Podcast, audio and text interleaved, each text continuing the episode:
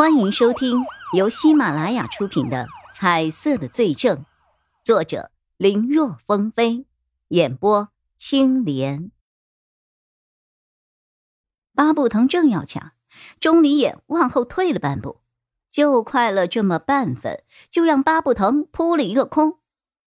这时，钟离眼看着应该也就是三四岁孩子的衣服的衣领上，工工整整的绣着三个字。傅晚香，这明显是个人名。钟离眼心念一动，急忙又拿来了另一件。不过这一件衣服上什么都没有。但又在找了七八件之后，在一件夹克衫的内衬里，发现了“夏兰兰”三个字。不过不是绣上去的，而是用油性笔写的。这些衣服你是从哪里弄来的？钟离眼的语气有些冰冷，听得叶一辉都觉得冷飕飕的。适才钟离眼的举动，他看在眼里，不过他没有明白是怎么回事儿，现在更加不理解钟离眼这明显是气急了的态度又是从何而来呀？哎呀，啊啊啊啊啊啊！巴布腾只是在哭，什么都没有说。我在问你话呢，这些衣服到底都是谁的？钟离眼的声音不算太大，但里面包含的怒气吓得巴布腾浑身一个激灵。都都是我的孩子的衣服呀！你孩子？哼，你孩子跟你的妻子和你的姓都不一样吗？还有这个衣服，看起来七八岁孩子的衣服，还没有这个三四岁孩子的衣服新。女孩子是逆生长啊，衣服越买越小，还是你有两个孩子？哼，我们了解到你们夫妻两个人根本就没有孩子的。我我我那个有些是我亲戚孩子的衣服啊。听到这儿，叶一辉有些明白了，他蹲下身去看了一下那些衣服，在一个婴儿服上面，他看到了三个字：丁长生。瞧那字体，和刚才绣着傅晚香的是出自同一人之手。再看看其他一些小孩的衣服，有一些上面有名字，有一些没有。再看其他的小孩衣服，有一些上面有名字，有一些上面什么都没有。这一下子，叶一辉彻底明白了钟离燕的愤怒。这八不疼八成就是人贩子，难道？猛地，叶一辉的脑中冒出了一个有关凶手的想法。在带回警局后，巴布腾很快就招了。他和马普爱都是本地人，两人压根儿也不是什么夫妻，而是假冒夫妻的人贩子罢了。平日里，他们就在街上闲逛，寻找能够下手的目标。那些孩子的衣服是他们想着扔了怪可惜的。现在的小孩衣服又那么贵，洗吧洗吧也能卖钱。你们到底卖了哪些孩子呀？我自己也记不得了，那些小孩就是个货物而已。我只记得赚了多少钱，我怕记住他们的名字，晚上我会做噩梦啊。但是如果看到照片的话，或许还能记得一些。于是，警方立刻调来了 A、B 市近一年的失踪儿童的照片。巴布腾很快确认了拐卖过的五名儿童，其中就有傅晚香和丁长生。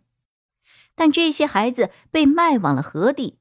巴布腾说自己也不知道。每次孩子到手后，都是交给一个叫璇姐的人。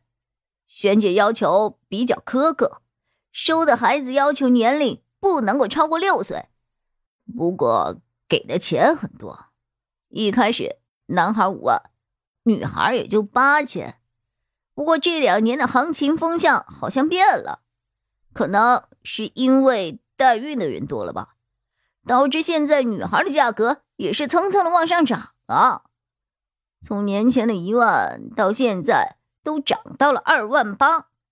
嘿，照这个趋势，我想。年底跑到三万四万都是有可能的。呃呃嗯嗯，有案可查的五个孩子里，有三个巴布腾没了印象，因为时间过去的比较久。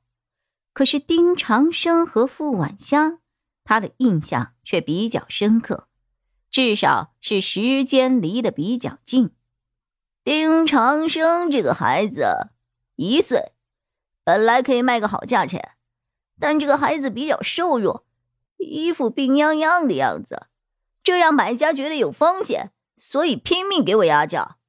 我也怕砸在手里一分钱也赚不到，也没敢还价。卖了两万，比市场价还低。吴晚香，呵呵，这印象就深了。这个女孩白白胖胖的，很可爱。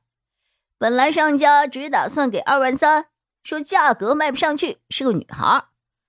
可是我好不容易搞到一个卖相这么好的，才二万三。嗯，我当时有些不甘心啊，于是。我伪造了小女孩父母的身份和背景故事，而且还花了三百块钱搞了一个什么他们很在意的一个证明，说他父母是海外名牌大学毕业的海归，基因好，孩子聪明啊。一番讨价还价后，卖了三万二，嘿嘿，所以印象很深。调查巴布腾的时候，叶一辉对凶手就有了一个推测。钱金国是搞食品的，然后是易不惑弄假疫苗的，再到巴布腾和马普爱夫妻是拐卖儿童的。好像每次凶手跨界杀人的时候，他都能够看到颜色。那如果将这三个人串联起来，是否能够说明一些什么呢？在对失踪儿童进行调查的时候，叶一辉很快发现了一条信息。傅晚香和丁长生的父亲上个月曾来报过案，说是孩子让人给偷了。对方当时给负责登记的民警留下了很深的印象。一般来说，报案的人要么是慌慌张张的，什么也说不清楚；要么就是只会提供孩子的年龄和丢失时穿了什么样的衣服。其实这样的内容对于寻找拐卖的孩子作用可以说不大。本集播讲完毕，感谢收听。更多精彩内容，请在喜马拉雅搜索“青莲嘚不嘚”。